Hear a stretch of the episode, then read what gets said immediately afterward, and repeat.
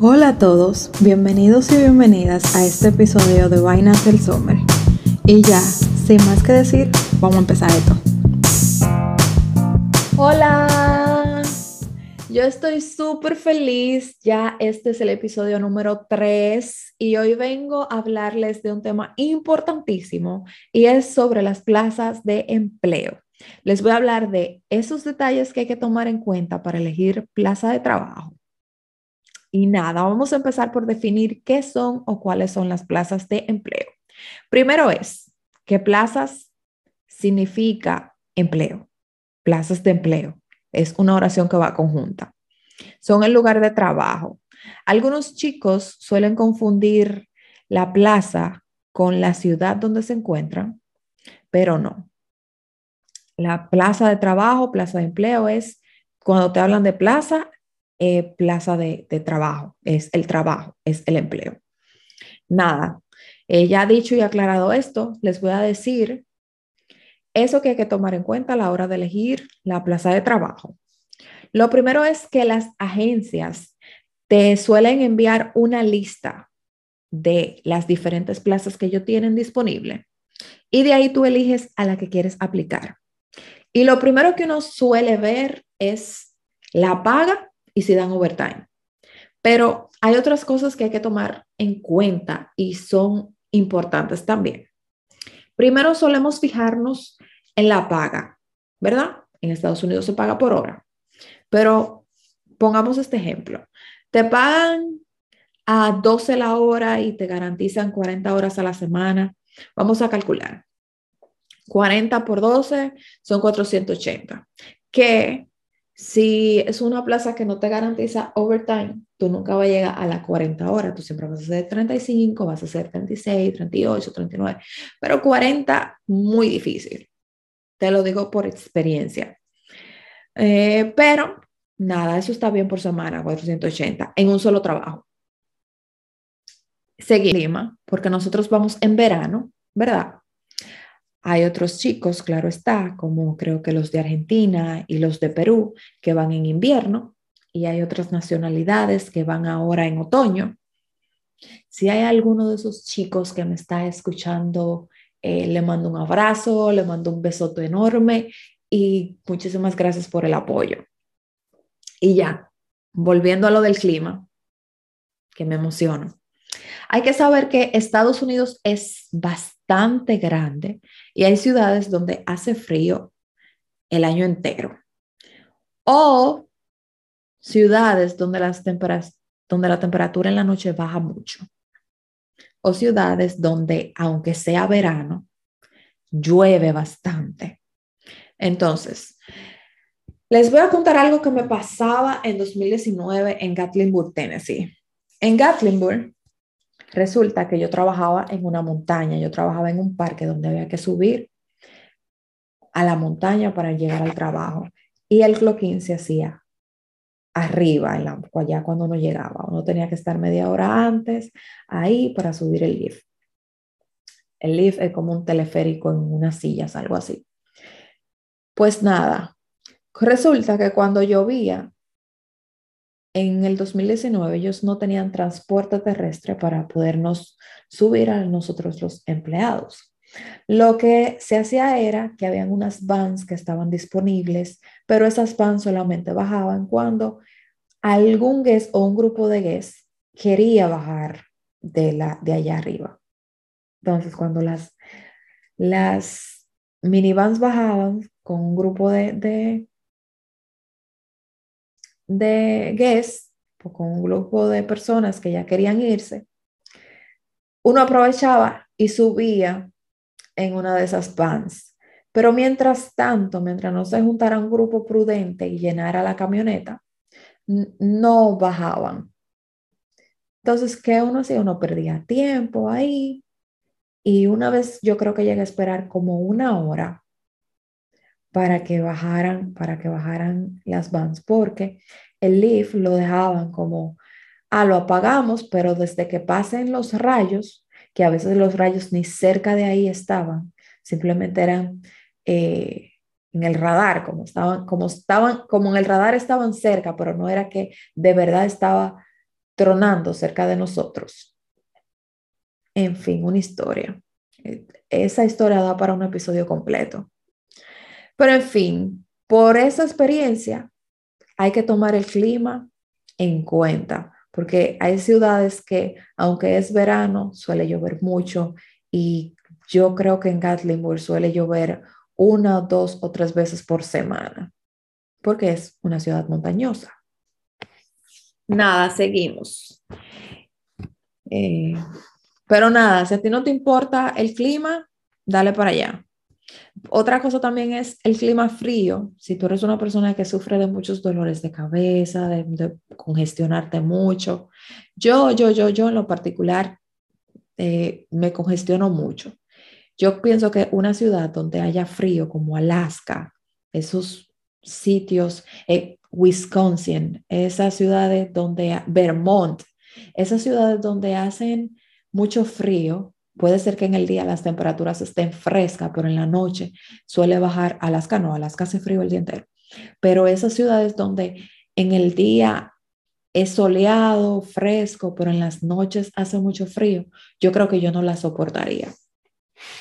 Pero en fin, por eso es importante tomar el clima en cuenta. Seguimos. Otra cosa que hay que tomar en cuenta es, otra cosa que tenemos que analizar es, ¿qué preferimos? ¿Ciudad o campo? Cuando yo digo ciudad, hablo de metrópolis, de esas lugares donde hay muchos edificios altos, trenes, todo es más avanzado y sobre todo más caro. Hablo de ciudades como New York, Chicago, Las Vegas, San Francisco, ciudades así, que son ciudades metropolizadas, metrópolis ya de, de un estado.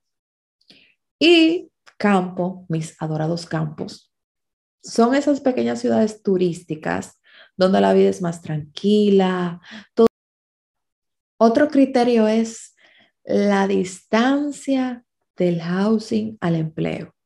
Si tu trabajo queda lejos de tu casa, va a ser un poco complicado. Entonces, aquí entra lo de analizar el transporte, investigar cómo moverte en esa ciudad, qué tipo de transporte hay, los horarios de ese o esos transportes. Porque, por ejemplo, si tú trabajas hasta las once y media de la noche, pero el último bus sale justamente a las once y media. Tú sabes que vas a tener que, y la parada queda a una distancia, vamos a decir, cinco minutos caminando, tres minutos caminando. Tú sabes que vas a tener que hablar con tu supervisor de que tienes que irte por lo menos 10, 15 minutos antes para poder agarrar ese transporte.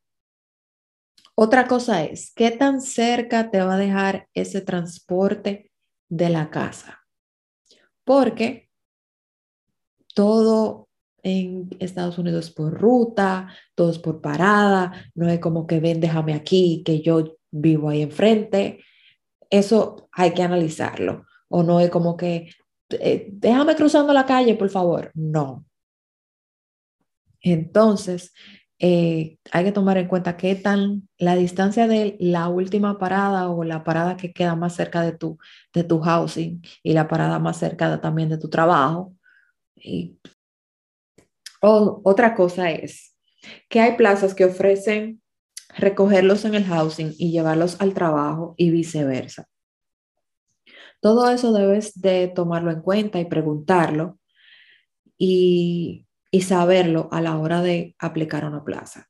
Una cosa que yo siempre resalto es pregunten, pregúntenle en su agencia, pregunten, eh, pidan referencias. Mira, en la misma agencia ustedes pueden, ustedes pueden preguntar, mire, y tú no conoces a algún repitente, tú no conoces a algún, alguna persona que ya haya estado en, ese, en, ese, en esa ciudad pedir referencias, a alguien que haya ido ya a esa plaza. Pedir referencia, preguntar es gratis. Preguntar es gratis. Por eso les digo que si ustedes tienen alguna pregunta, me la den saber a través del Instagram o a través de los comentarios en YouTube. Nada, seguimos.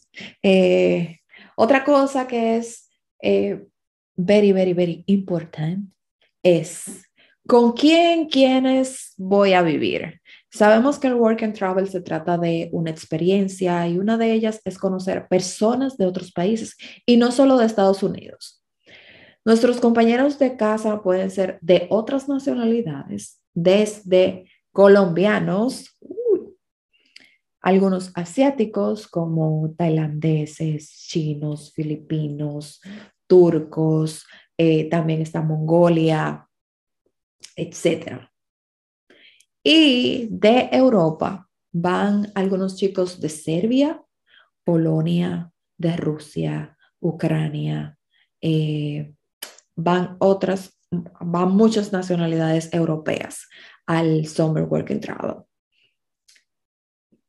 Entonces, yo pienso que eso hay que tomarlo en cuenta porque somos culturas diferentes. Bueno, si, si a los dominicanos nos toca vivir con colombianos, yo pienso que no nos llevaríamos mal, más bien seríamos, sería una, una convivencia amena y bien, porque venimos de culturas latinas, somos un poco parecidos, eh, nuestro idioma es el mismo. Pienso que sería una, una convivencia una convivencia bien. Si alguien vivió con colombianos y, y, nada, cuéntame de su experiencia en los comentarios o cuéntame de su experiencia en privado. Quisiera saber qué tal es esa mezcla. Y los asiáticos y los europeos, eh, por lo menos de las nacionalidades que yo les mencioné, son culturas sumamente diferentes a las de nosotros los latinos, ya sea de comida, religión, etcétera. O sea, muchísimas idiomas, eh, son, somos culturas sumamente diferentes y muy distanciadas, porque estamos en continentes incluso diferentes. Y muchísimas cosas que ellos hacen nosotros no las entendemos y viceversa, créame. Y nada, ya sin más, aquí, hasta aquí llegó este episodio, aquí lo dejo, porque creo que ya tengo mucho rato hablando. Si tienen alguna pregunta, duda, aporte, algo, lo que ustedes quieran, vayan a seguirme a Instagram, a Vainas del Summer, como así, ese mismo como se llama el podcast. Y en YouTube estoy como Work and Travel by Audrey Vegaso. Los links los dejo en la, descripción de, cada episodio.